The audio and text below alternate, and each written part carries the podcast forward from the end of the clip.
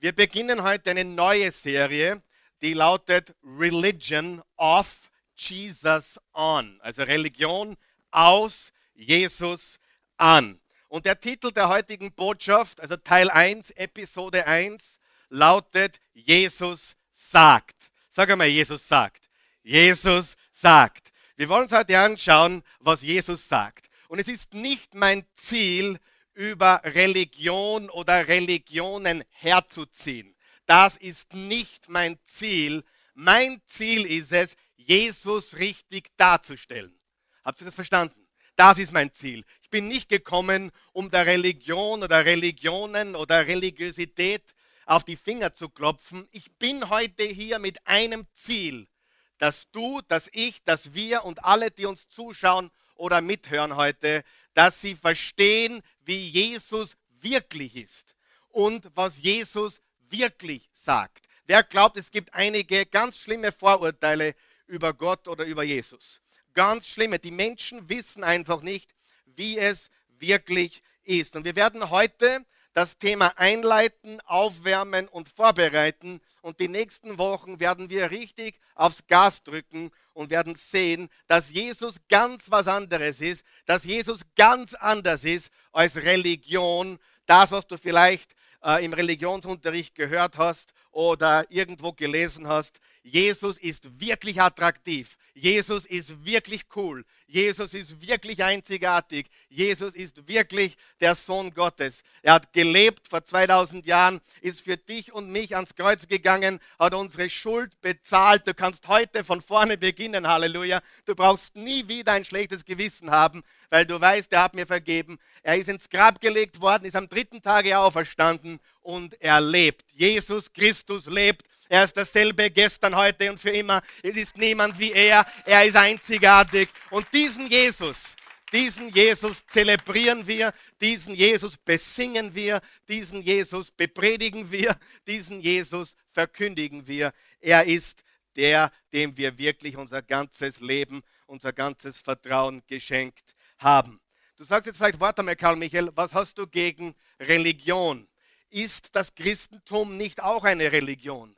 Ist Jesus nicht auch eine Religion? Die Antwort ist ja und nein. Wenn du meinst, dass das Christentum eine Religion ist, weil es bestimmte Glaubenssätze hat, woher das Leben kommt, woher das Universum kommt, woher alles geschaffen wurde, was der Sinn des Lebens ist und so weiter, dann ist das Christentum eine Religion, denn wir glauben, wir kommen von einem Gott, der uns gemacht hat und wir haben einen Plan und Sinn fürs Leben durch ihn. Und das ist, was wir glauben, oder? Wir haben gewisse Glaubenssätze und insofern ist das Christentum eine Religion. Weißt du, dass auch Atheismus eine Religion ist? Atheismus hat ja auch Glaubenssätze. Wir kommen aus nichts und wir gehen nirgendwo hin. Interessante Religion, aber es ist eine Re Religion. Atheismus ist definitiv eine Religion neulich oder schon länger her, vor einigen Jahren, habe ich jemand gefragt, was glaubst du? Und er sagte zu mir, du, ich glaube gar nichts. Ich bin Atheist. Sage, pa, das ist aber sehr starker Glaube. Du glaubst, dass aus nichts was worden ist. Das ist ungefähr so, wie Einstein hat gesagt, dass die Bibel oder ein Lexikon entstanden ist durch eine Tintenexplosion in der Papierfabrik. So ungefähr ist es, dass aus nichts nichts kommt. Das ist absolut, ich bewundere deinen Glauben, wenn du das glauben kannst. Gott sei Dank gibt es keine echten Atheisten, sondern alles Menschen, die sich ehrlich gesagt echt belügen. Dazu habe ich jetzt die Zeit nicht dazu, aber es gibt viele Beweise mit Lügendetektortests und anderen Dingen, wo Menschen befragt wurden, glauben sie, dass es einen Gott gibt. Und immer wenn Nein gesagt wurde, ist die Nadel ausgeflippt. Sie ist ausgezuckt. Weil jeder Mensch im Herzen weiß, da ist ein Loch und das kann nur der Schöpfer füllen. Weil wir sind geschaffen im Ebenbild Gottes und da passt nur er hinein. Also Religionen gibt es viele und äh, jede Religion glaubt, woher wir kommen, was der Sinn des Lebens ist, wohin wir gehen. Und insofern ist das Christentum auch eine Religion. Aber ich sage dir, was ich unter Religion verstehe. Willst du das wissen?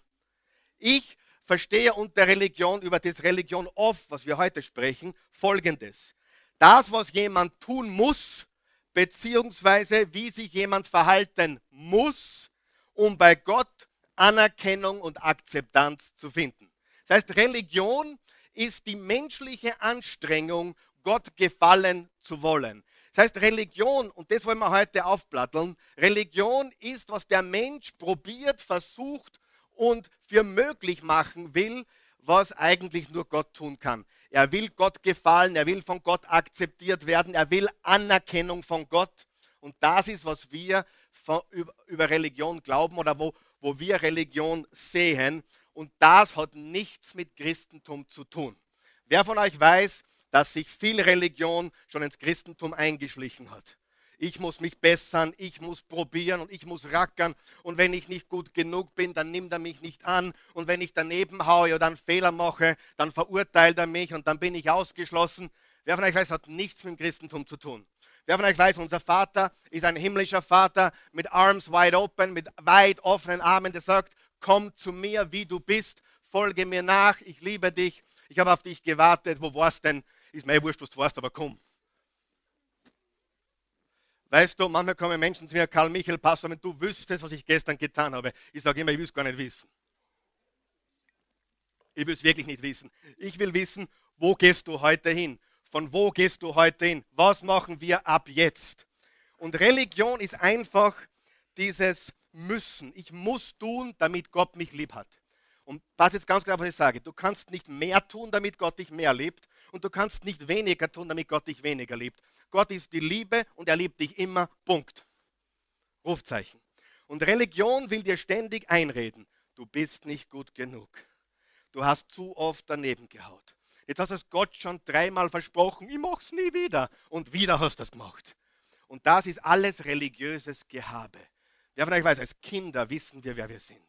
Wir wissen, wem wir gehören. Wir wissen, er ist mein liebender Vater. Ich kenne ihn und wenn ich auf der Schnauze liege, weiß ich, dass ich zu ihm laufen kann, dass er mich aufnimmt, weit eher noch als meine irdischen Eltern mich aufnehmen würden. Er liebt mich, wie ich bin und das ist, was wir von Jesus glauben und wissen, denn er ist für uns ans Kreuz gegangen. Er hat unsere Schuld bezahlt. Was kannst du dir Größeres vorstellen als jemand, der freiwillig, sündenlos, ohne irgendwas angestellt zu haben, für dich und für mich ans Kreuz zu gehen, um unsere Schuld zu bezahlen. Es gibt nichts Größeres. Und das hat Jesus getan. Und darum schreiben wir heute den 6. März 2016 nach Christus, weil er ist die größte Person, die je gelebt hat, die je leben wird. Es gibt niemanden, der ihm gleich ist. Ich bin derselbe gestern, heute und für immer. Ich bin der Weg, die Wahrheit und das Leben.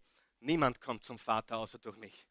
Alles, was wir brauchen, ist, zu verstehen, wie er ist und seine Einladung annehmen. Und darauf werde ich heute zu sprechen kommen. Also zu müssen oder ich bin nicht gut genug und ah, was kann ich tun, dass Gott mich akzeptiert? Wie kann ich dabei sein? Und ich muss mich verändern, damit ich dabei sein kann. Und Jesus sagt, das ist alles Quatsch. Komm, folge mir. Ich werde dich verändern. Ich mache dich neu. Ich werde dein Leben umkrempeln, nicht du. Du hast die letzten 50 Jahre nicht geschafft und du schaffst es auch im 51. Jahr nicht. Aber ich kann es, weil ich ein liebender Gott bin. Ist das begeistert oder nicht? Darf ich sagen, das ist Gott. Gott ist ein guter Gott und er liebt uns so, wie wir sind. Sag einmal, so wie ich bin. So wie ich bin, darf ich kommen.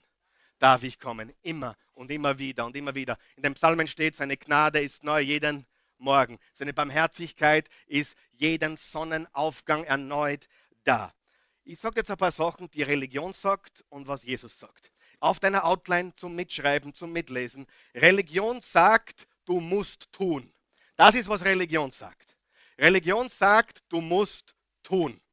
Wärst du aufgewachsen, du konntest nie genug tun. Egal, was du getan hast, du konntest nicht genug tun. Und wisst ihr, was tragisch ist? Dass viele christliche Familien das leben und das ihren Kindern weitergeben. Unser Raphael hat uns vor kurzem gesagt, zumindest hat der Christi gesagt, ich war auch dabei, er ist so froh, dass er bei uns aufgewachsen ist, weil er kennt so viele andere christlichen Familien, da müssen sie das tun und dann lügen sie die Eltern an, weil sie eh nicht so sind, wie sie wirklich sich geben. Unsere Kinder sind real. Unsere Kinder, die, die, die da mit uns reden über alles, über Sex, Drugs und Rock'n'Roll und alles, was du noch dir vorstellen kannst und nicht vorstellen kannst. Wir reden über alles. Ganz einfach, weil wir nichts beschönigen, Wir tun auch nicht so, als wären wir besser als andere Menschen. Wir wissen, wir bedürfen alle der Gnade Gottes. Wir sind alle gefallene Menschen. Wir haben alle Fehler und Sünden. Ja, und ich habe gesagt Sünden, nicht nur Fehler, Sünden. Richtig daneben gehaut haben wir schon in unserem Leben. Aber er ist derselbe immer und er vergibt uns jeden Tag und er verändert uns von einer Herrlichkeit zur nächsten, von einer Kraft zur anderen, von einem Licht zum nächsten. Er macht uns mehr und mehr, wie er ist. Religion sagt, du musst tun. Jesus sagt, das habe ich für dich getan. Merkt ihr das bitte? Äh, Religion ist immer tun, tun, tun. Jesus sagt, getan. Es ist vollbracht. Johannes 19, Vers 30, es ist vollbracht. Und warum sage ich das so, so deutlich? Und warum ist es eigentlich eh so logisch und so klar? Und warum hat sich so viel Religiosität auch ins Christentum eingeschlichen? Ich meine, nicht nur in der katholischen, orthodoxen oder evangelischen. Besuche ein paar, ein paar Freikirchen mit mir, ein paar evangelikale Kirchen. Besuche ein paar charismatische Gemeinden mit mir. Ich sage dir, du hast Religion noch und nöcher. Was können wir tun, dass Gott uns endlich heimsucht? Was können wir tun, dass die Erweckung endlich fällt? Halleluja. Und wir müssen mehr beten und wir müssen und müssen und müssen. Gar nichts musst du. Du sollst ihm nachfolgen, du sollst ihm glauben und ihn beim Wort nehmen. Das haben wir uns heute angeschaut. Ist das okay? Hallo, ist jemand da? Ich bin nicht religiös, bist das du? Ich war es nie, werde es nie sein und habe nicht, nicht vor, es irgendwann zu werden, denn ich habe mit Religion nichts am Hut. Aber Jesus is my very best friend. Ich liebe ihn. Er hat für mich alles getan. Er hat mich komplett verändert. Religion in dem Sinne, dass wir tun müssen, dass wir uns Gott irgendwie beweisen müssen, das ist nicht unsere Sache. Ich habe gesagt, Jesus, du hast getan, du allein kannst mich verändern, du allein kannst mich neu machen, du bist es, der mein Leben umkrempelt. Ich kann dazu nichts beitragen. Ich habe es oft immer probiert, mich zu verändern, aber nur du kannst mich so machen, wie du mich haben willst. Und ich vertraue auf das, was er am Kreuz für uns getan hat, als er unseren Platz eingenommen hat, als er unsere Schuld bezahlt hat, ins Grab gelegt wurde und am dritten Tage auferstanden ist. Hey, der wird was verraten? wenn mir jemand sagt, musst auf die Jünger damals, warum haben sie an Jesus geglaubt? Warum haben sie sich köpfen lassen? Warum haben sie sich in heißem Öl kochen lassen? Warum haben sie gesagt, nein, nein, nein, nein, nein, ich werde ihn nicht leugnen. Bist du wahnsinnig? Ich habe gesehen, mit eigenen Augen gesehen, der war tot und dann ist er herumgegangen später. Ich, ich gebe euch nur einen Tipp. Nur einen Tipp. Jemand, der seinen Tod und seine Auferstehung voraussagen kann und, und das da bockt, dem sollte man, glaube ich, glauben, oder? Ich meine, ich sage nur, jemand, jemand, der sowas behauptet und sowas durchzieht und dann sogar somebody who pulls this off quasi, jemand, der das schafft, sage ich, okay, hallo, ich glaube dir. Ich habe noch nie jemanden gekannt. Menschen fragen mich manchmal äh, hin und wieder, warum, was hast du gegen andere Religionen, Buddhismus oder sonst irgendetwas oder Konfuzianismus? So, ich habe gar nichts gegen diese Menschen. Nichts, absolut nichts. Wir lieben die Menschen alle. Die Religionsgründer haben alle ein Problem. Sie sind geboren, gestorben und tot. Und der Grund, warum ich Jesus vertraue, ist, er ist der Einzige, der keine Religion gegründet hat. Er hat kein Kirchengebäude gebaut. Er hat das alles nicht getan. Er hat keinen Tempel gebaut. Er ist sogar Kummer, um die Tempeln auszuradieren. Er hat gesagt, schaut euch eure Tempel auf. Da habt ihr einen Tempel, da habt ihr eine Synagoge. Ihr glaubt, ihr kennt Gott, ihr habt keine Ahnung. Und heute, wenn du an Jesus glaubst, bist du ein Tempel Gottes. Er lebt in dir. Und das ist der große Unterschied. Und deswegen vertraue ich Jesus, weil er der ist, der geboren wurde, gestorben ist, begraben wurde und auferstanden ist. Ich sehe das ganz nüchtern. Er hat es einfach geschafft, was die anderen nicht tun konnten. Und darum glaube ich ihm. Und es gibt keinen, der so oft erwähnt wird in der Weltgeschichte. Es gibt keinen, nach dem wir jeden Tag unser Datum richten. Er ist der Sohn Gottes. Er ist gekommen, hat gelebt, er hat geheilt, befreit und vergeben. Das tut er heute noch. Er ist am Kreuz für uns gestorben. Ich sage das heute nur dreimal, weil es so wichtig ist. Er ist begraben worden, er ist auferstanden, er lebt. Jesus Christus ist meine einzige Religion. Er ist keine Religion, aber er ist mein Glaube. Okay? Ihm vertraue ich. Ich komme nicht weiter. Halt, halt, ein bisschen aufhalten. Gell? Äh, Religion sagt, das musst du tun. Jesus sagt, das habe ich für dich Getan, sag mal getan. Es ist getan. Das ist die Evangeliumsbotschaft. Das nächste, Religion sagt, der Mensch sucht nach Gott. Der Mensch ist ständig auf der Suche nach Gott und Jesus sagt, Gott sucht den Menschen. Gott sucht den Menschen. Johannes 3, Vers 16, so sehr hat Gott die Welt geliebt, dass er, er seinen einzigen Sohn sandte, er sandte, er kam, er suchte uns, damit jeder, der an ihn glaubt, nicht verloren gehe, sondern ewiges Leben habe. Johannes 1, Vers 14, Johannes 1, Vers 1, am Anfang war das Wort und das Wort war bei Gott und Gott war das Wort. Dasselbe war am Anfang bei Gott und ohne dasselbe wurde nichts, was geworden ist. Vers 4, in ihm war das Leben und das Leben ist das Licht der Menschen. Und Vers 14, und das Wort, Christus, ist Fleisch geworden, Mensch geworden. Er hat unter uns gewohnt. Gott sucht den Menschen. Das nächste, was wir lernen, ist, der Mensch versucht durch seine eigenen Anstrengungen Gottes Akzeptanz zu erlangen. Ich glaube, jeder ist schuldig hier, oder? Ist irgendjemand nicht schuldig hier? Oh, was kann ich tun? Ich muss noch mehr Bibel lesen. Der wird aber sagen, wenn du Bibel lesen tust, damit du Hackerl machen kannst, dann überdenk dein Bibellesen. Wenn du betest, damit du Hackerl machen kannst, überdenk dein Beten. Wer von euch glaubt, das ist ungefähr so, wer sagt, Christi, ich muss heute noch mit dir schlafen, weil ich muss ein Hackerl machen. Wer von euch weiß, das, das ist nicht Beziehung. Wer von euch weiß, was ich meine? Das ist, ich meine, das mag manchmal den Zweck erfüllen, aber das ist keine Beziehung, richtig? Ich meine, manchmal muss ich das machen, weil es nicht anders geht. Ja? Ich muss mich, manchmal muss ich mich ganz einfach unterordnen und hingeben und ich, ich kann nichts dafür. Wir haben Spaß hier. Uh, auf jeden Fall, aber stell dir vor, unsere ganze Beziehung ist eine Stricherliste. Wisst ihr, dass viele Österreicher eine Stricherliste Ehe führen? Du machst und dann mache ich. Und wenn du nicht machst, mache ich auch nicht. Und ich koche und bügle nur, wenn du, wenn du, wenn du pünktlich um fünf nach Hause bist. Und wehe, du bist um fünf nach fünf zu Hause, dann kocht's. Und dann mal Stricherliste. Der Christ ist völlig wurscht, wo ich bin und was ich mache. Ja? Ehrlich jetzt. Hey, eine Liebesbeziehung ist nicht eine Stricherliste. Das ist Religion. Religion ist Stricherliste. Jesus ist Liebe, Glaube, Vertrauen und Beziehung. Richtig? Wenn deine Beziehung mehr Stricherlisten braucht, dann müssen wir dringend reden. Dann hast du äh, ja, was anderes, aber keine richtige Liebesbeziehung. Gut, wir, wir haben fast keine Regeln, weil äh, wir sowas nicht brauchen. Liebe, Liebe erfüllt die Gebote. Weißt du das? Liebe. Und Jesus hat gesagt, ich bin gekommen, um ein Gebot zu geben. Und das erfüllt alle anderen, das Gebot der Liebe. Liebe den Herrn, deinen Gott von ganzem Herzen, mit ganzer Seele, mit all deinen Kräften und deinen Nächsten wie dich selbst. Okay? Der Mensch versucht durch, durch seine eigene Anstrengung Gottes Akzeptanz zu erlangen. Jesus sagt, was sagt Jesus? Interessiert es jemand? Gott akzeptiert uns trotz, sag mal trotz, trotz unserer Versagen und nimmt uns an, so wie wir sind. Tut er das oder tut er das nicht? Er nimmt uns an, wie wir sind. Nächstens, Religion sagt, die Bibel ist ein Gesetzbuch. Die Bibel ist ein Regelbuch, ein Gesetzbuch. Was sagt Jesus?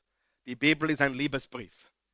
Gott ist Liebe und die ganze Bibel, es gibt natürlich auch Gesetze drinnen, die wichtig sind, damit wir uns richtig verhalten können, damit wir richtig leben können. Aber die Bibel, die Quintessenz der Bibel ist, Gott ist Liebe und er sandte seinen Sohn, um uns seine Liebe zu zeigen. Wer von euch weiß, jeder kann von Liebe reden. Aber Gott hat gesagt, na, ich rede nicht nur davon, ich zeige den Menschen die Liebe Gottes. Das ist, was Jesus sagt. Und nächstens, Religion sagt, es geht um deine Leistung. Jesus sagt, es geht darum, was ich geleistet habe. Weißt du, mir ist das gestern bewusst geworden, ich bin kein Angestellter, ich bin ein Kind. Ich bin kein Angestellter von Gott. Manche glauben, oh, der Pastor, der ist angestellt von Gott, das ist ein Mitarbeiter von ihm oder irgendwie so. Weißt du was? Das stimmt nicht. Ich bin ein Kind Gottes. Du bist eine Tochter Gottes oder ein Sohn Gottes. Du bist nicht ein Angestellter, du bist ein Kind Gottes. Darf ich was sagen? Wenn wir nur wissen, wissen würden, wie sehr wir geliebt sind. Wenn ich nur wissen würde oder erkennen würde, wie sehr ich geliebt bin. Gott liebt mich endlos und bedingungslos. Und jetzt hör mir ganz gut zu. Gott will nicht, was du tust, er will dich. Sagen wir das gemeinsam. Gott will nicht, was ich tue, er will mich. Er will mich. er pfeift auf das, was ich tue, wenn er mich nicht hat, oder? Er will mich. Es ist nicht so, dass er will, was ich tue. Er will mich. Und wer glaubt, wenn er mich hat, hat er eh alles. Und das ist, was wir glauben. Die einzige Frage, und es wird sehr einfach heute, die Jesus uns stellt, dir und mir, stellt, ist folgende. Sind wir bereit, ihm zu folgen? Sind wir bereit, ihm zu folgen? Das ist die einzige Frage. Bist du bereit, ihm zu folgen? Es ist sehr einfach. Weißt du, was ich liebend gerne tue, tun würde? Wer kennt diese, dieses Kinderspielzeug, wo du, wo du was draufschreibst und dann kannst du es weglöschen? Wie heißt das? Etch a Sketch oder heißt das so eigentlich auf Englisch? Magic Board, that's it. Ich wünschte, ich hätte für euch alle, für uns alle, eine Magic Board. Und ich wünschte, alles, was du jemals von, von Religion oder Gott oder Glauben gehört hast, könnte man mal kurz, kurz magically wegwischen. Wisst ihr, was ich weiß als Pastor von 18 Jahren oder fast 19 Jahren mittlerweile? Ich weiß, dass man mit jemandem, der frisch zum Glauben gekommen ist, der komplett roh und frisch ist, den kannst du, wenn du ihn richtig führst, in wenigen Monaten, in wenigen Jahren wirklich großartig machen, als einen großartigen Nachfolger Jesu. Aber wenn du Menschen siehst, die vorbelastet sind mit religiösem Zeug, wer weiß, was ich meine, religiöses Zeug, religiöse Belastung, religiöses Zeug, was sie in der Kindheit gehört haben, wer von euch weiß, vieles ist kulturell. Vieles ist kulturell und vieles ist auch okay. Aber äh, was würdest du tun, wenn du noch nie gehört hast, hättest, was du über den Glauben oder Religion gehört hast und jetzt hörst du von der, von der Liebe Jesu und was Jesus sagt. Hey, es geht ja gar nicht darum, was du machst. Es geht darum, was ich gemacht habe. Es geht nicht darum, was du leistest. Ich habe geleistet am Kreuz. Ich bin für dich gestorben. Ja, ich würde sagen, da hätte es wirklich leicht, wenn ich nie vorher irgendeinen Schwachsinn gehört hätte. Und so viele sind, ich genauso, wir alle haben irgendeine Vorbelastung. Und ich kenne Menschen, die sind katholisch vorbelastet, die sind buddhistisch vorbelastet, die sind, keine Ahnung, islamisch vorbelastet oder orthodox vorbelastet oder evangelisch vorbelastet oder charismatisch vorbelastet oder pfingstlich vorbelastet oder evangelikal vorbelastet. Und deswegen sagen wir, wir lassen uns nicht in eine Schublade äh, geben, wir sind ganz einfach die Oase Church. Wir wollen Menschen zum lebendigen Wasser führen. Die Oase steht für lebendiges Wasser, für echte himmlische Nahrung. Wir vertrauen dem Wort Gottes und unsere einzige, einzige Zugehörigkeit ist Jesus. Und wir wollen alle Christen gemeinsam sehen, wie sie Jesus feiern und wie Menschen Jesus finden. Weißt du, dass es absolut tragisch ist, dass es mittlerweile über 1000 verschiedene evangelische Gruppierungen gibt. Also protestantische Gruppierungen. Ja, von den Baptisten bis zu den Methodisten bis zu, keine Ahnung, zu den Mennoniten. Es gibt über 1000 nur im evangelischen, protestantischen Bereich. Und wisst ihr warum? Weil sie irgendjemand einbüht hat, na, das heißt was anderes wie das. Das heißt, das heißt was anderes. Und da, jetzt gründen wir neue Kirchen, weil wir sehen das ein bisschen anders. Und weil sie es ein bisschen anders sehen, was gar nicht so erheblich ist, ja, ich weiß, dass die Einheit mit Jesus so ziemlich alle Differenzen wettmacht. Und darum gibt es über 1000 protestantische Bewegungen, mittlerweile unter den Katholiken auch und überall. Und Jesus sagt, daran wird die Welt erkennen, dass ihr meine Jünger seid, wenn ihr eins seid, wenn ihr Liebe habt zueinander. Er hat nicht gesagt, ihr dürft nicht unterschiedlicher Meinung sein, aber er sagt, lasst das Kleinzeug ruhen und konzentriert sich auf die Hauptsache. Wer von euch weiß, die christlichen Gemeinden sind oft sehr verurteilend. Wir waren es auch. Wir sind es oft auch. Ich bin manchmal verurteilend, gebe ich ganz ehrlich zu. Wir sind oft sehr kleinkariert und wir vergessen die Hauptsache. Wer von euch weiß, wer auf das Kleine konzentriert ist, vergisst die Hauptsache. Und deswegen die Hauptsache ist, Jesus Christus lebt. Glauben wir das? Ja. Glauben das alle Christen? Ja. Die, die Hauptsache ist, Jesus ist für jeden Menschen gestorben. Glauben wir das? Er will dich retten und von deinen Schuld befreien. Glauben wir das? Hey, und das ist unsere Botschaft. Wir streiten nicht, wir argumentieren nicht. Wir sagen, Jesus ist für uns äh, gestorben und das wollen wir den Menschen äh, näher bringen. Also ehrlich, noch einmal, ich möchte wirklich, wenn ich es schaffen könnte, einmal einfach Magic Board, alles wegwaschen und sagen, hey, fangen wir bei Null an. Wer von euch weiß, es ist manchmal leichter bei Null anzufangen wie bei minus 100. Ja? Und äh, wenn wir ganz frisch ankommen können und, und nicht vorbelastet sind, ich glaube, unser Glaube würde abheben. Es würde uns Flügel verleihen. Wir wären voller Leidenschaft, voller Begeisterung. Wir, wir würden Prediger haben, die sprühen und die, wir würden Menschen haben, Christen haben, die am Arbeitsplatz sprühen und voller Leidenschaft sind. Warum?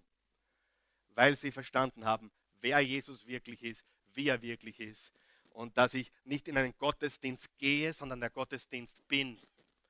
Ich möchte euch noch was sagen. Du bist heute nicht in einem Gottesdienst. Dein Gottesdienst beginnt um 12 Uhr und der endet dann nächste Woche um 12 Uhr, weil das, was du, äh, was du als Gottesdienst bezeichnest, ist in Wirklichkeit eine Versammlung, wo wir uns gegenseitig auferbauen und stärken und singen und das Wort Gottes hören. Aber Gottesdienst ist das, was wir von Montag bis Sonntag tun. Sieh, wer von euch weiß, dass Kirche nie ein Gebäude war? Wenn du den ersten Jüngern gesagt hast, hey, äh, Kirche, was ist das? Keiner wäre auf die Idee gekommen, dass er sagt, ja, die Kirche ist ein Gebäude. Nein, für die war immer klar, Kirchen, Kirche sind Menschen. Sie, äh, wir haben leider viele Dinge automatisch assoziiert und wir haben dieses deutsche Wort Kirche und die ersten 200, 300 Jahre wäre kein Nachfolger Jesu auf die Idee gekommen, zu sagen, wo ist die nächste Kirche? Der hat gewusst, ich bin die Kirche. Wir, die Menschen, der Leib sind die Kirche. Siehst du, wie sich über Zeit gewisse Dinge einfach äh, verbreiten, die wir gar nicht mehr nachdenken? Und heute hat jede Religion, auch die christliche Religion, ein Gebäude, ein Haus. Egal, ob es bei den Buddhisten schaust oder bei den Moslems oder bei den Christen, sie haben alle, ein, oder Juden, alle haben ein Gotteshaus. Und Jesus sagt, hey, der Gott ist nicht da drin. Wenn du an mich glaubst, ist er in dir. Du bist Tempel des Heiligen Geistes. Du bist Tempel Gottes. Wir sind die Gemeinde, die Menschen. Wer von euch hat ein bisschen Erkenntnis momentan? Wie wichtig es ist, dass wir umdenken und erkennen den Unterschied zwischen Jesus und Religion. Ganz, ganz wichtig. Das war jetzt die Einleitung. Ich werde mich sputen, ist okay? Wer hat schon Spaß heute? Wer hat noch nicht Spaß? Wer will Spaß? Manche haben gar nicht aufgezeigt. Nicht. Die wollen nicht, die haben nicht, die werden, keine Ahnung, machen nur Spaß. Aber ein ganz wichtiges Wort, ein ganz wichtiges Wort ist das Wort folgen. Und jetzt passt gut auf, wir werden uns heute eine Geschichte anschauen, ganz kurz von Matthäus, Matthäus 9, Vers 9 bis 13 wo Matthäus seine Geschichte erzählt. Wer hat auch eine Geschichte mit Jesus? Darf ich fragen? Wer hat auch eine Geschichte mit Jesus? Und Matthäus erzählt seine Geschichte mit Jesus. Und in dieser Geschichte lernen wir Folgendes. Wir lernen, dass Gott, dass Jesus, Jesus ist Gott, ich habe es gesagt, ja? Jesus, ich habe nicht gesagt, Jesus war ein guter Mann. Ich habe gesagt, Jesus ist Gott. Gott Vater, Gott Sohn, Gott Heiliger Geist. Ja? Wir, sagen, wir sagen, wie es ist. Das ist, was die Bibel hat. Jesus ist Gott und er hat jedem Menschen die Einladung ausgesprochen, folge mir. Egal wer du bist. Kannst du dir vorstellen, dass Jesus die gleichen zwei Worte für jeden Menschen auf der ganzen Welt hat, wenn er ihm oder ihr begegnet. Und die zwei Worte sind, folge mir. Das ist, was Jesus sagt. Folge mir, wenn du dich veränderst. Folge mir, wenn du endlich aufhörst mit dem Schmoren. Folge mir. Nein, folge mir. Und das wollen wir uns jetzt gemeinsam anschauen. Er ist komplett einfach und unkompliziert. Wer weiß, Religion ist oft sehr schwierig und sehr kompliziert. Wer weiß, Jesus ist einfach und unkompliziert. Ähm, und Jesus begegnet Matthäus in dieser Einfachheit. Und wir lesen das jetzt gemeinsam. Das sind, glaube ich, fünf Verse und die schauen wir jetzt gemeinsam an. Im, im, Im Kapitel 9, Vers 9 geht die Geschichte los. Als Jesus weiterging und am Zollhaus vorbeikam, sah er dort einen Mann sitzen. Er hieß Matthäus. Bleiben wir da mal kurz stehen. Jesus ging beim Zollhaus vorbei.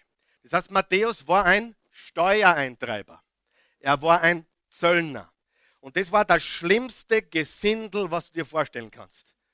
Denk einmal drüber nach, über was ganz was Schlimmes, was du Stell dir vor, es gibt irgendeinen Halbstarken, der in, in, in, in dem Gymnasium, wo deine Kinder hingingen, hinten hinterm Haus Drogen verkauft.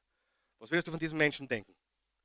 Die Steuereintreiber waren noch viel ärger. Also es war das Gesindel aller Gesindel. Ganz schlimm, gehasst, Verräter. Sie, das römische Reich hat regiert. Und das römische Reich hat Lizenzen verkauft.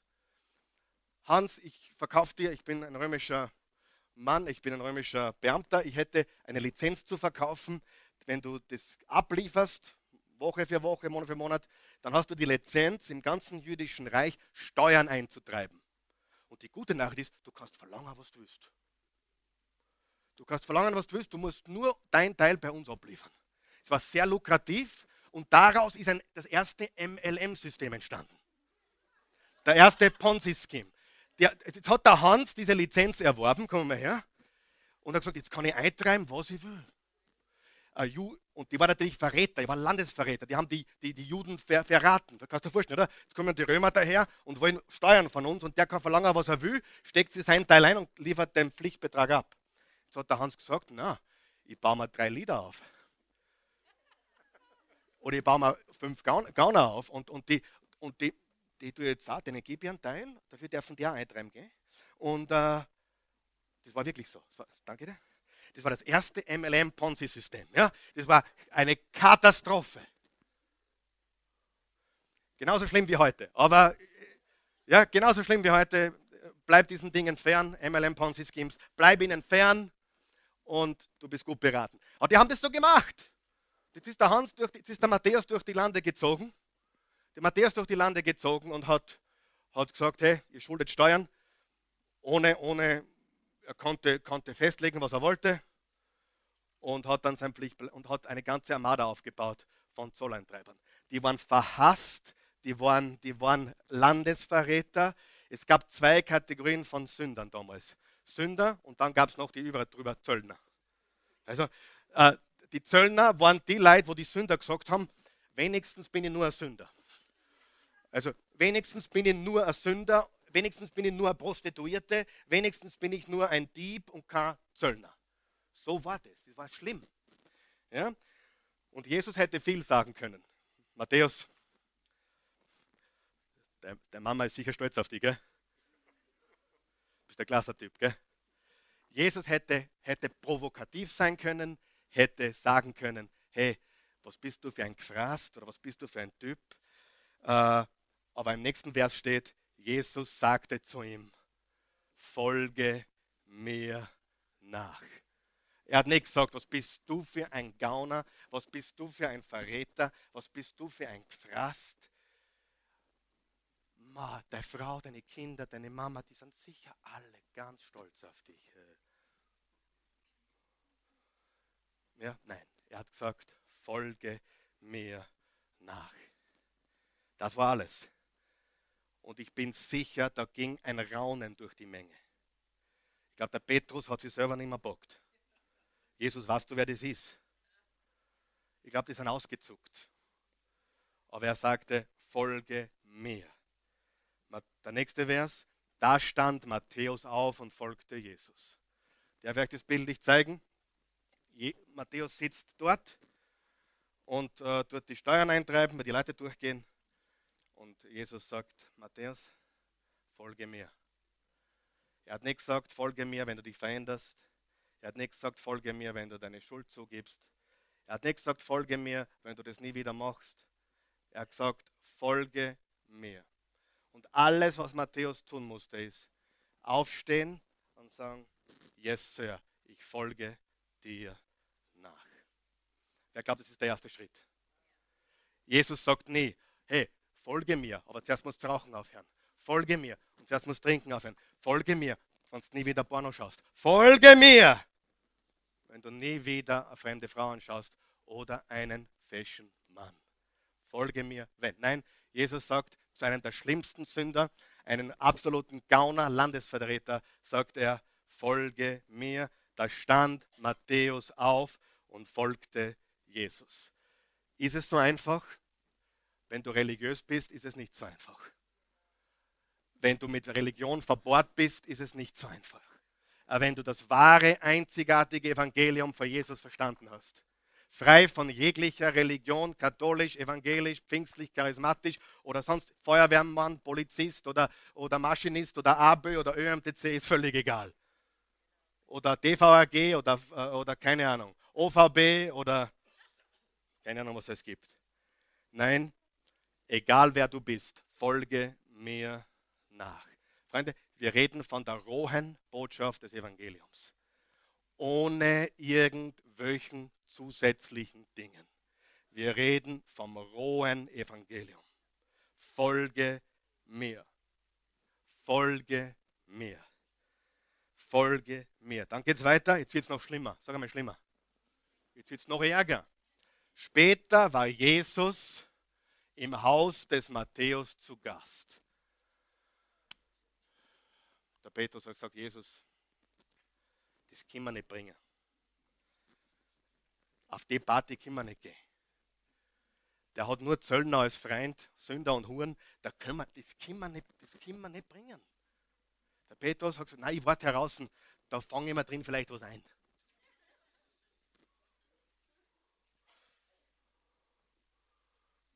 Unheiliger Ort, da fange ich mal was ein. Uh. Was hat Jesus gesagt? Ja, sie sind bei ihm zum Essen gegangen. Sie waren zu Gast. Sie waren zu Gast. Und dann steht weiter im Vers 10, nächster Vers. Jetzt wird es noch lustiger. Viele, sag einmal viele. Wie viel? Viele. Wie viel? Welche Leute? Viele Zolleinnehmer. Welche Freund hat der gehabt? Welche Freund hat der gehabt? Gleich und gleich gesellt sich gern, nicht wahr? Na, kein Pharisäer war drauf gekommen, dass er da reingeht. Kein Religiöser wäre da reingegangen. Niemand, der, der heilig war, wäre da reingegangen. Und Jesus sitzt dort zu Gast. Und die Jünger bocken es nicht. So, Jesus, was machst du? Und dann lässt er sich, in einer anderen Geschichte, lässt er sich von einer Prostituierten noch die Füße salben. Fußmassage quasi. Ohne Extras. Also, verstehst du? Absolut dort, wo Jesus verkehrt ist. Das musst du verstehen.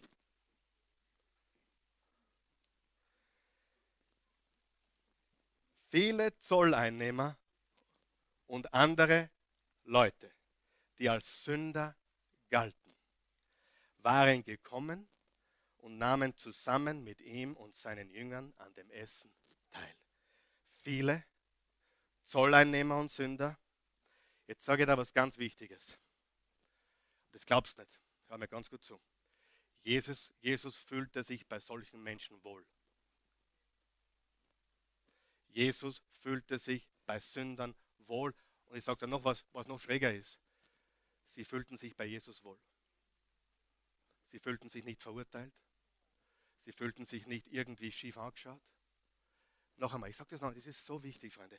Jesus fühlte sich bei diesem verlorenen Gesindel wohl. Er, der nie gesündigt hat. Er, der nie was falsch gemacht hat. Er, der keinen religiösen Knochen in seinem Körper hat, aber der Sohn Gottes ist. Er hat sich wohlgefühlt bei diesem Gesindel. Und was noch schräger ist, das Gesindel fühlte sich bei ihm safe. Nicht verurteilt, nicht irgendwie schräg angeschaut, sondern einfach, hey, I am Jesus, ich bin stark, ich bin der Sohn Gottes, ich fühle mich mit euch wohl. Ist das nicht cool? Ist das nicht gewaltig? Ja, ich meine, das ist so unendlich wichtig. Ja? Die, die, meisten, die meisten Christen, die fühlen sich nicht wohl, wenn irgendjemand anders ist oder unglaubig ist oder, oder was. Die, die, oh nein, da können wir nicht hingehen, wir wollen uns nicht be beschmutzen.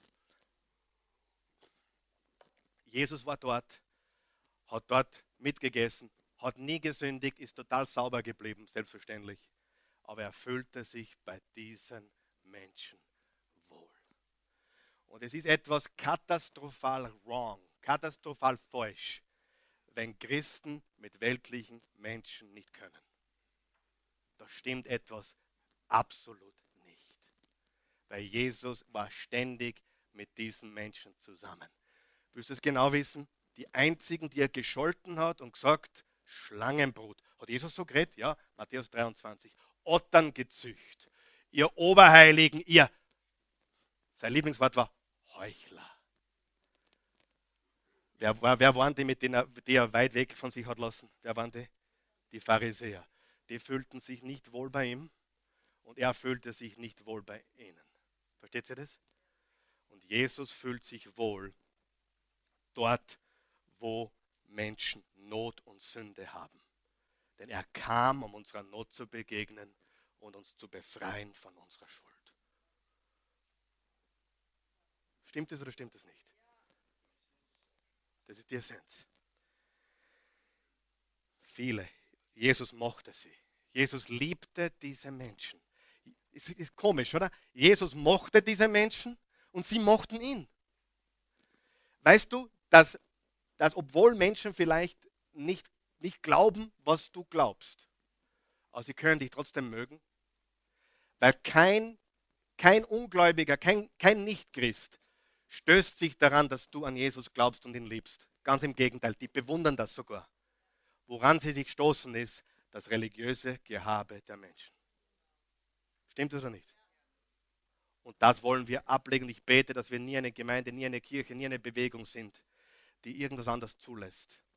Und wie einige merken, ich werde immer noch schärfer und, und auch in, der, in dem Sinne radikaler in dieser Botschaft, weil ich weiß, dass Religion Menschen zerstört und Religion Menschen in Zwänge und, und in, in falsche Richtungen und Gesetzlichkeit führt. Und die Botschaft von Jesus ist Freiheit. Du kannst den Test machen. Fühlst du dich als gläubiger Christ frei? Fühlst du Freude? Frieden? Wenn du nicht ein bisschen Freiheit und Frieden verspürst als gläubiger Christ, ist etwas nicht in Ordnung. Jesus gesagt, ich mache euch frei. Ihr werdet die Wahrheit erkennen und die Wahrheit wird euch frei machen. Freiheit sollte dein Herz regieren. Du solltest dann Frieden haben und Freude haben. Und jeder Zwang, ich bin nicht genug oder ich muss noch mehr oder ich habe nicht genug, ist nicht von Gott. Er motiviert aus Liebe. Wir, wir dienen aus Liebe, wir geben aus Liebe, wir predigen aus Liebe. Nicht, weil wir müssen, oder sondern weil wir wollen, weil er uns die Freude und die Kraft dazu gibt kann das nicht über, ich glaube, ich bringe das halt nicht richtig rüber, aber ich versuche es mit ganzem Herzen rüberzubringen, wie wichtig das ist. Lesen wir weiter. Als die Pharisäer, oh, jetzt kommen wir zu den Pharisäer. Als die Pharisäer, bin gleich fertig. Nur wenn der, der Pastor gleich sagt, das weiß gar nichts. Als die, als die, als die Pharisäer, als die Pharisäer das sahen, als die Pharisäer was sahen? Jesus bei den bei die Zöllner und Sünder und Prostituierten. Als die Pharisäer das sahen, sagten sie zu den Jüngern, wie kann euer Meister nur mit, zusammen mit Zolleinnehmern und Sündern essen? Was? Und dann geht es weiter. Schau, was Jesus sagt, das ist so cool. Jesus hörte das. Jesus hörte das. Er, er hörte das und, und er, hörte, er hörte das und sagte, und er, er flüstert nicht, er sagt es laut. Nicht die Gesunden brauchen den Arzt, sondern die Kranken. Und jetzt steht er vor, da bist der Matthäus und der hört es. Was hast du gesagt, Jesus? Ich bin krank? Die sind krank. Und Jesus sagt, ja, Matthäus, du bist krank. Und Matthäus sagt, ja, ich bin krank, five, five. Hast eh recht, ich bin eh krank. Wer von euch weiß, dass man zuerst einmal verstehen muss, dass man krank ist, bevor man geheilt werden kann? Wer von euch versteht, dass man zuerst einmal verstehen muss, dass da was nicht in Ordnung ist, dass da ein Loch ist, bevor man erkennen kann, dass er es füllen kann? Sieh, die Wahrheit ist, wenn du nicht weißt, dass du krank bist, dann kann dir Gott nicht einmal helfen. Wenn du nicht weißt, dass du ein Sünder bist, kann dir Gott nicht helfen. Wer hat schon verstanden? Wir sind alle krank und Sünder. Wir haben alle irgendeine Schraube locker. Wir haben alle einen Dachschaden, irgendwo. Und ein Herzen, hey, wir sind alle im gleichen Boot. Glaubst du, ich bin irgendwas anderes oder besser? Ich habe genauso einen Schaden wie du. Nicht so ganz so wie einige von euch, aber doch. aber dafür mehr als manche andere. Aber wir haben alle einen Schaden. Und wenn wir den Schaden nicht erkennen, dann können wir uns nicht beschenken lassen mit Gnade und Leben. Und Paul, äh, Jesus sagt, nicht die Gesunden brauchen den Arzt, sondern die Kranken. Und, und zuerst hat sich der Matthäus von den Blick gesagt, oh, was, ich bin krank? Aber dann hat er gesagt, ja, Jesus, High Five, du hast recht. Ich weiß, ich brauche Hilfe. Ich weiß, ich bin krank. Und wenn du heute da sitzt und du weißt, dass was nicht stimmt, so wie ich, ich weiß, dass was bei mir nicht in Ordnung ist. Durch Jesus ist es in Ordnung gekommen. Aber wenn du jemand bist, der sagt, ja, ich weiß, da ist was nicht in Ordnung oder ich, ich bin krank oder du hast die Erkenntnis, du bist ein Hauptkandidat, dass Jesus bei dir essen kommt. Erwart's nicht, erwart's nicht jetzt bei dir in der, in, in der Wohnung, aber jetzt, heute, hier, egal wo du bist. Sieh, die Hauptkandidaten für ein Dinner mit Jesus sind die, die sagen, ich bin krank, ich brauche Hilfe, ich bin gestört, ich bin geschädigt. Versteht ihr, was ich sage? Jesus kam nicht für die, die glauben, sie sind gesund. Jesus hat genau gewusst, ist eh keiner gesund, sind alle krank. Er hat sogar, dann sogar geflüstert, die Pharisäer sind die allerkrankesten. Aber die checken es nicht. Der weiß, die checken es nicht. Aber in Wirklichkeit sind die, die wirklich kranken. Matthäus, du, dir ist zu helfen, weil du es verstanden hast. Aber die Pharisäer kannst nicht einmal helfen. Die sind so religiös und so überheilig, aber die sind die Oberkranken. Vers 13. Geht und denkt einmal darüber nach, was jenes Wort bedeutet. Barmherzigkeit will ich und nicht Opfer. Was ist Gott wichtiger, Barmherzigkeit oder Opfer? Barmherzigkeit. Dann versteht ihr, dass ich nicht gekommen bin, um Gerechte zu rufen, sondern Sünder. Ich will keine Kirche, die religiös ist. Ich will kein Pastor sein, der religiös ist. Ich will keine Kirche oder, oder, oder Gemeinde sein, wo sich alles darum dreht, dass wir alles immer richtig machen oder was wir tun. Ich will, dass wir Menschen sind, die Gott vertrauen. Wir sind noch nicht ganz fertig. Fünf Minuten brauche ich noch. Kriegen noch fünf Minuten? Die Pharisäer na, pass mal kurz auf. Was passiert mit Menschen, die, die beginnen religiös zu werden und die beginnen andere Menschen zu verurteilen, wir sind besser wie du oder so. Was passiert mit solchen Menschen? Die werden auch Pharisäer, richtig? Darf ich fragen, kennt irgendjemand Pharisäer in christlichen Gemeinden? Okay, hier ist sicher keiner da, aber er steckt in jedem von uns. Hallo. In jedem von uns steckt er, der Pharisäer. Hallo. Die Pharisäer sagen, ändere dich und du kannst dabei sein. Jesus sagt, sei dabei und du wirst dich verändern. Sagen wir das gemeinsam. Die Pharisäer sagen, ändere dich und du kannst dabei sein. Jesus sagt, sei dabei und du wirst dich verändern. Wer hat das schon erlebt? Darf ich fragen? Du bist dabei und er verändert dich. Zum Abschluss ganz kurz drei Sachen zum, zum Jesus-Nachfolger. Ein Sündersein disqualifiziert dich nicht. Ein Sündersein disqualifiziert dich nicht.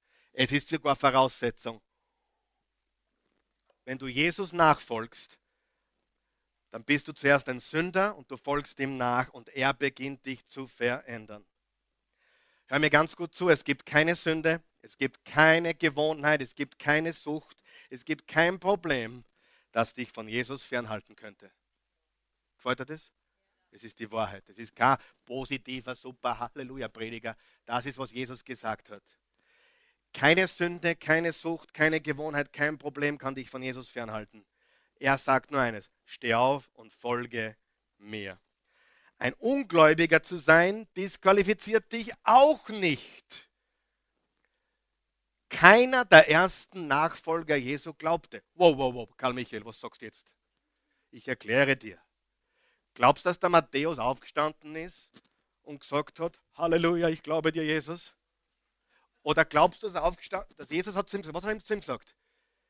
Folge mir. Was war das Erste, was er gemacht hat? Er ist aufgestanden und dann steht, er folgte Jesus. Wisst ihr, wenn du die Evangelien genau liest, sind ihm die alle nachgefolgt und sie sind dann sukzessive gläubig geworden. Jetzt pass bitte ganz gut auf. So arbeitet Gott. Er biegt niemand übers Knie und sagt, du musst mir glauben. Er sagt, folge mir. Wer von euch weiß, man kann Jesus nicht, nicht folgen und nicht gläubig werden. Folge mir und dann Tage, Wochen, Monate, weiß ich, keine Ahnung, wie lang. Einige wurden noch zwei. Seine Brüder glaubten nicht an ihn, steht in Johannes 7. Schon mal gelesen? Das heißt, sie folgten ihm auch. Sie haben auch gesagt, Jesus, unser, unser Bruder. Aber sie glaubten nicht. Aber sie, die Jünger folgten Jesus. Und über die Zeit mit ihm haben sie begonnen zu erkennen, wer er ist. Und sie begannen zu glauben. Ich habe versucht, es immer zu leben hier. Weißt du, dass wir Menschen hier haben heute, heute, jetzt zuschauen hier, die noch nicht an Jesus Christus glauben, die teilweise schon vier, fünf Wochen, Monate kommen, die einfach sagen, okay, ich mache den ersten Schritt, ich stehe auf und folge.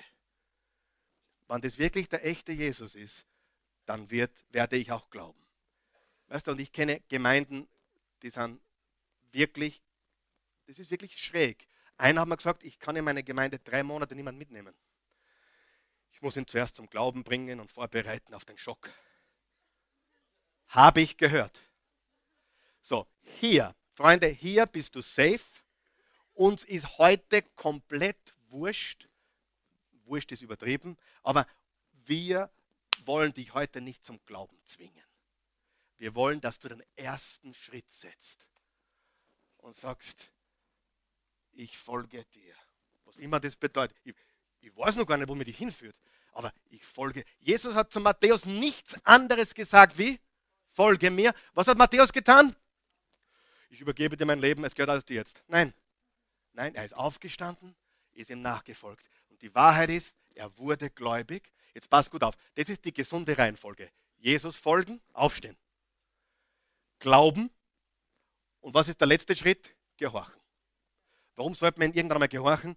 Weil Gott, nicht weil Gott uns straft, sondern weil er ganz genau weiß, wenn wir ihm nicht gehorchen, können wir nicht erleben, was er für uns hat. Und das bedeutet, sein Leben auf den Felsen zu bauen, ihm zu folgen, ihm zu glauben und dann gehorchen. Und viele, viele, und so kannst du eine, eine religiöse Gemeinde erkennen, die wollen, dass du zuerst gehorchst. Wir wollen die zuerst verändern. Das tut weh. So, jetzt rauchst du nicht mehr. Gott sei Dank, endlich, du Kind des Teufels. Dann, dann haben sie, nochmal, haben sie einmal die Gewohnheit genommen, das Rauchen genommen, keine Ahnung, den Computer weggenommen, wo es auch nichts bringt, der kauft sich einen neuen. Und, und dann, dann jetzt, endlich, jetzt, endlich, jetzt ist er wenigstens rein. Er ist noch nicht dabei, aber er ist einmal rein. Und dann muss er Mitglied werden und dann vielleicht glaubt er und irgendwann einmal folgt er Jesus. Und wir hier drehen das um. Egal wer du bist, egal was du getan hast, egal was du jetzt zur Sekunde glaubst. Ich ermutige, mach den ersten Schritt, steh auf und folge Jesus. Und pass auf, was passiert. Wer ist bereit dazu sagen, okay, ich folge Jesus. Und hey, je mehr ich sehe, umso klarer wird mir alles. Und je mehr ich sehe, umso klarer wird mir, wer er wirklich ist. Und umso mehr, mehr ich ihm folge und mehr ich sehe, umso mehr liebe ich ihn und umso mehr will ich ihm gehorchen. Merkt ihr das? Folgen, glauben, gehorchen. Und nicht umgedreht. Halleluja. Das ist das Evangelium, Freunde. Jesus hat für jeden Menschen die gleiche Botschaft. Folge mir. Und die Einladung, die Einladung, Jesus zu folgen, ist ausschließlich eine Einladung zu einer Beziehung. Es ist keine Einladung, dass, dass du jetzt heute sagst, ich mache das nie wieder oder ich werde nie wieder oder so. Es ist eine Einladung, ich will dir meine Liebe zeigen, ich will, ich will, ich will dich. Ich will dich. Nicht was du tust, nicht was du gibst, nicht was du kannst, ich will dich. Halleluja. Ist Jesus nicht wunderbar? Ist das der Jesus, der uns frei macht? Absolut. Halleluja. Danke, Jesus. Danke, Jesus.